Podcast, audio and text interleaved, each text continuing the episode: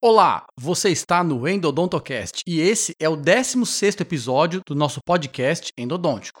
Eu gostaria de iniciar agradecendo o professor Carlos Henrique Sales, de São José dos Campos, do qual tive a satisfação de receber um importante telefonema em apoio ao Endodontocast. Foi uma ótima surpresa receber uma ligação de tão longe apenas para elogiar e parabenizar o trabalho que tenho feito aqui em nosso podcast. Tenho que lhe agradecer profundamente pelo contato bem como também pela divulgação que você tem feito aos seus alunos. A história que você me contou me deixou tão feliz que faço questão de repeti-la aqui ao vivo.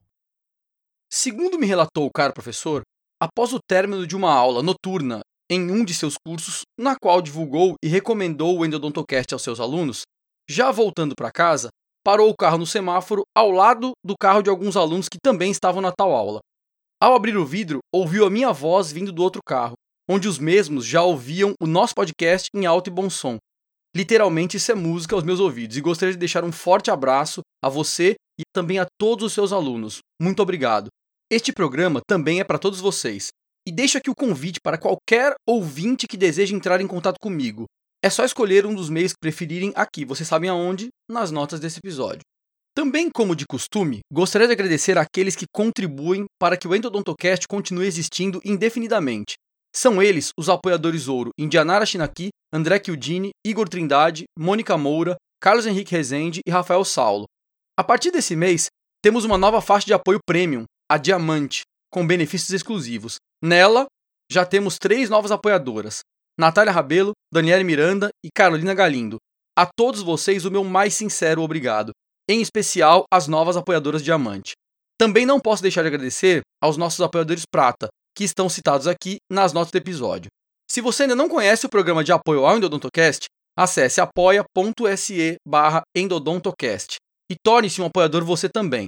Você pode contribuir com valores a partir de um real e ajudar o podcast a continuar indefinidamente. Cada faixa de apoio possui benefícios diferentes. Acesse e confira.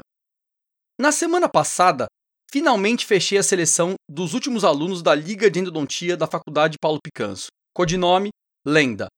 E parabenizo aos dois novos membros, Raimunda Priscila e Ellery Luiz. Agora, com seis membros selecionados, iniciaremos os trabalhos semanais com muita endodontia avançada. Parabéns a todos os membros. No episódio passado, apresentamos a primeira parte da entrevista com o professor doutor Jorge Fiameng, e a segunda metade da entrevista vai continuar agora. Bom, professor, nós finalizamos a primeira parte da entrevista conversando um pouco sobre os aspectos restauradores e condições em que esse elemento dental se encontra para posterior processo restaurador com pinos de fibra de vidro, restaurações de resina ou coroas. Eu gostaria que o senhor continuasse a conversa a partir desse assunto. Interessante, professor Newton, porque você também já entrou um pouquinho nesse outro aspecto, que então é o aspecto restaurador da possibilidade ou não de restaurar esse dente. Que muitas vezes a gente olha só pela parte periodontal ou só pela parte endodôntica, pode fazer um aumento de coroa clínica, pode fazer o tratamento de canal, mas muitas vezes a cárie é muito extensa, ou a proporção coroa-raiz desse dente não é favorável, ou esse dente ele não está com um prognóstico muito bom para receber um pino ou uma coroa, ou para realizar a restauração, a gente precisa fazer um, uma osteotomia muito grande que pode comprometer o dente do lado. Então, esses fatores também, em conjunto com todos os outros, eles devem ser avaliados para essa tomada de decisão. Porque cada vez mais os pacientes, eles nos procuram e eles acham, né, eles pensam que estão fazendo um investimento no tratamento e querem que esse tratamento obtenha sucesso e que dure por muito tempo. Então, todos esses fatores acredito que devem ser discutido e explicados de maneira bem clara ao paciente. Nós percebemos também que a grande maioria dos pacientes que optam pelos implantes dentários, eles não sabem exatamente quais são as etapas desse tratamento, quais são os valores totais que vão ter que dispor para terminar esse tratamento. Afinal de contas, é um tratamento que envolve várias etapas: a instalação do implante, muitas vezes procedimentos regenerativos, a abertura desse implante, moldagem, encaminhamento a um laboratório de prótese e finalização do caso. Então, isso tem que ser explicado ao paciente para que ele nos ajude também a tomar essa decisão tão importante de manter ou extrair o dente dele. Bom, tem um outro assunto bastante importante ao qual devemos também chamar atenção, que seria pacientes com comprometimento do seu sistema imune ou das suas condições sistêmicas. Eu percebo hoje no consultório que cada vez mais os pacientes estão vindo já com sintomas prévios né, à consulta, sintomas sistêmicos, com condições descontroladas e principalmente com uma quantidade muito grande de medicações sendo eh, dosada aí nos seus, no, nos seus organismos. Nós sabemos também que o implante é um procedimento cirúrgico. E como toda cirurgia, ela deve ser feita apenas em pacientes com um sistema controlado, tá certo? Então eu queria que o senhor comentasse um pouquinho a respeito desse comprometimento sistêmico, de qualquer hábito ao paciente deletério, a indicação da cirurgia do implante. Boa pergunta, professor Newton. É, nós estamos falando disso no final do episódio, mas acredito que sempre no começo de cada consulta é muito importante a gente conversar sobre esse assunto com o paciente.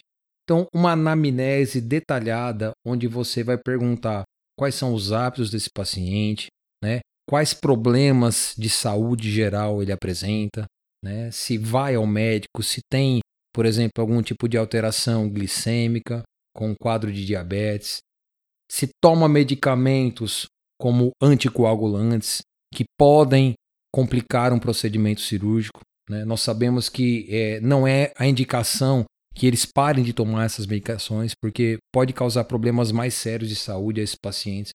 Muitos dos pacientes que nos procuram hoje para realização de tratamentos, tanto periodontais como é, implantológicos, é, fazem uso dos bisfosfonatos nós sabemos que essas medicações elas diminuem o turnover ósseo, que é essencial para a cicatrização do osso, tá certo?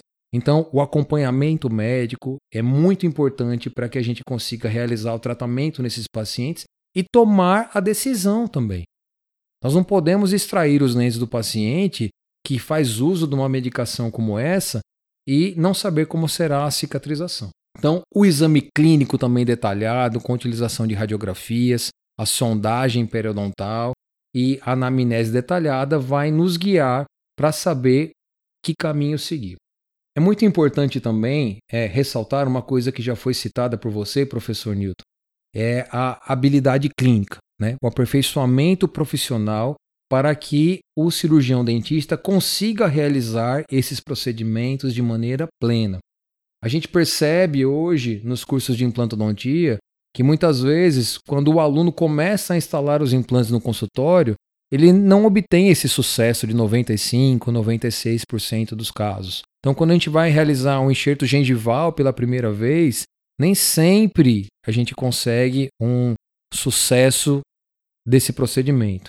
Então, é importante também que o ouvinte possa é, se conscientizar e realizar os procedimentos que realmente está preparado, habilitado para fazer no paciente.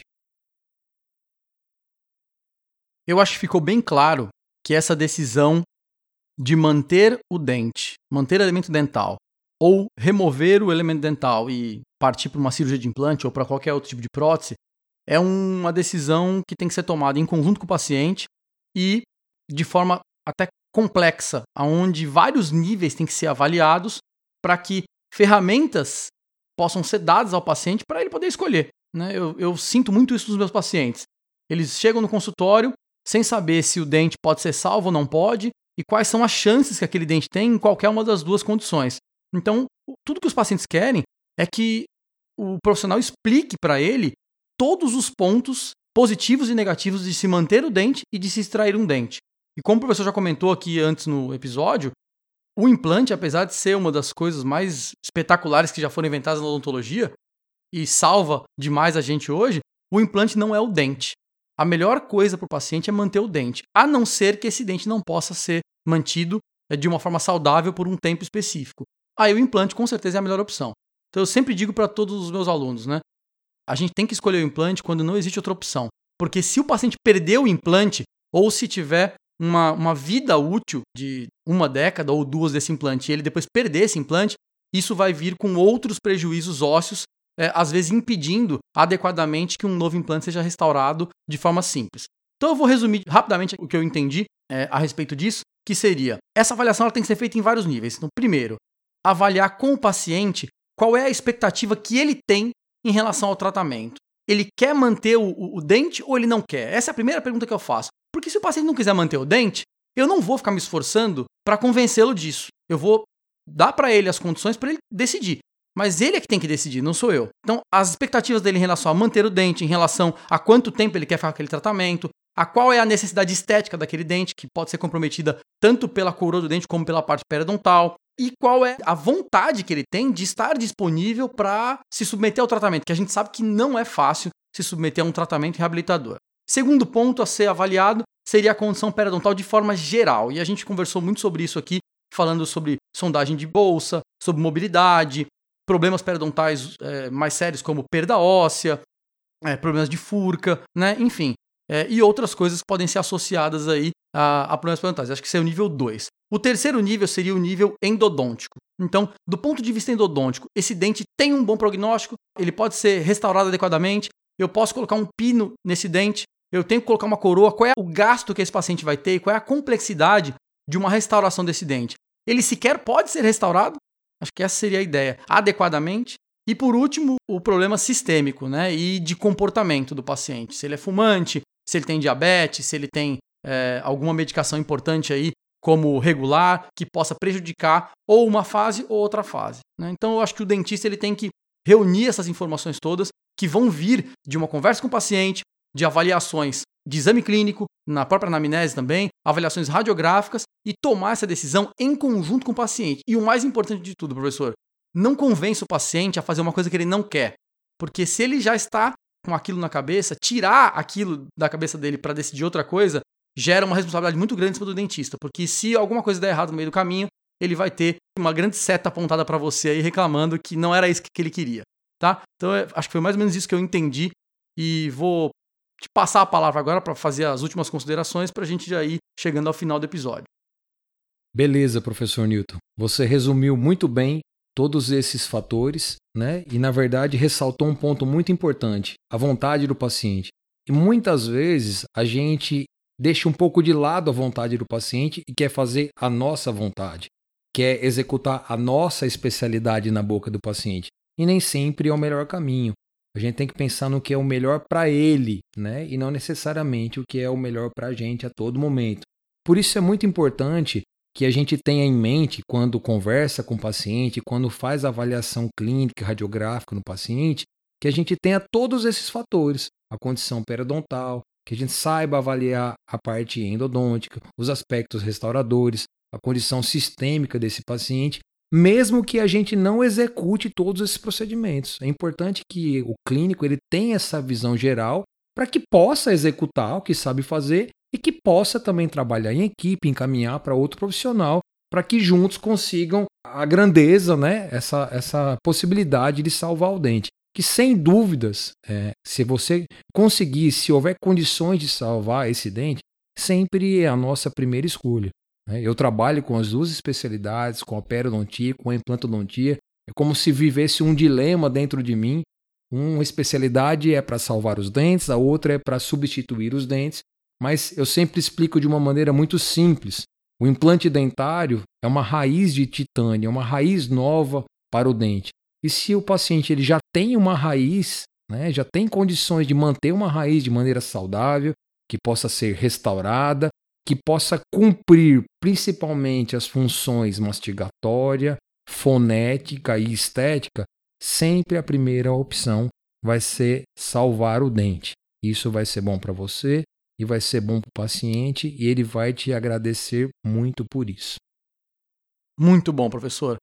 Eu gostaria de agradecer enormemente ao meu grande amigo de vários anos pela importante participação ajudando no engrandecimento do Odontocast e parabenizá-lo pelo grande trabalho que vem fazendo em diversas instâncias da periodontia e implantodontia do Ceará. E deixar aqui o meu mais sincero abraço, pelo tempo doado, a todos aqueles que nos ouvem agora. Então, de coração, muito obrigado. Para mim foi um prazer muito grande estar aqui.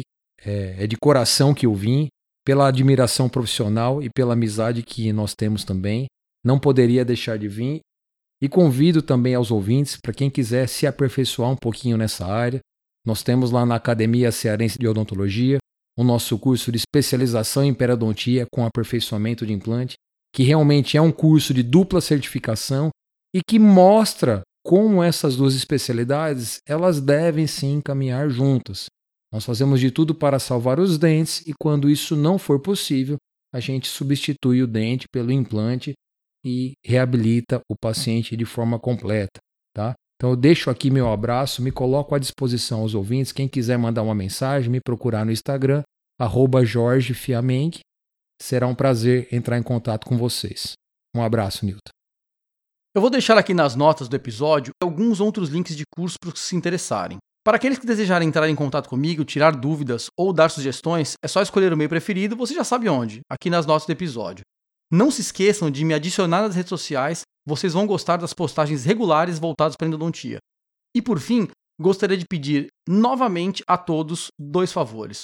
Um, deixar a sua avaliação deste podcast lá na iTunes Store ou no seu aplicativo de podcast preferido. Todos eles têm o local lá para você colocar suas estrelinhas. Então, vai lá no aplicativo e dá as cinco estrelinhas ou o que você achar que a gente merece. E segundo, divulgar o podcast para quem você puder, em redes sociais, grupos ou quaisquer outras formas que vocês preferirem. Ficarei extremamente agradecido. E assim chegamos a mais um final de episódio, desejando a todos uma boa avaliação das condições dentais para tomar a decisão um bom planejamento do tratamento, um grande abraço e até o próximo episódio.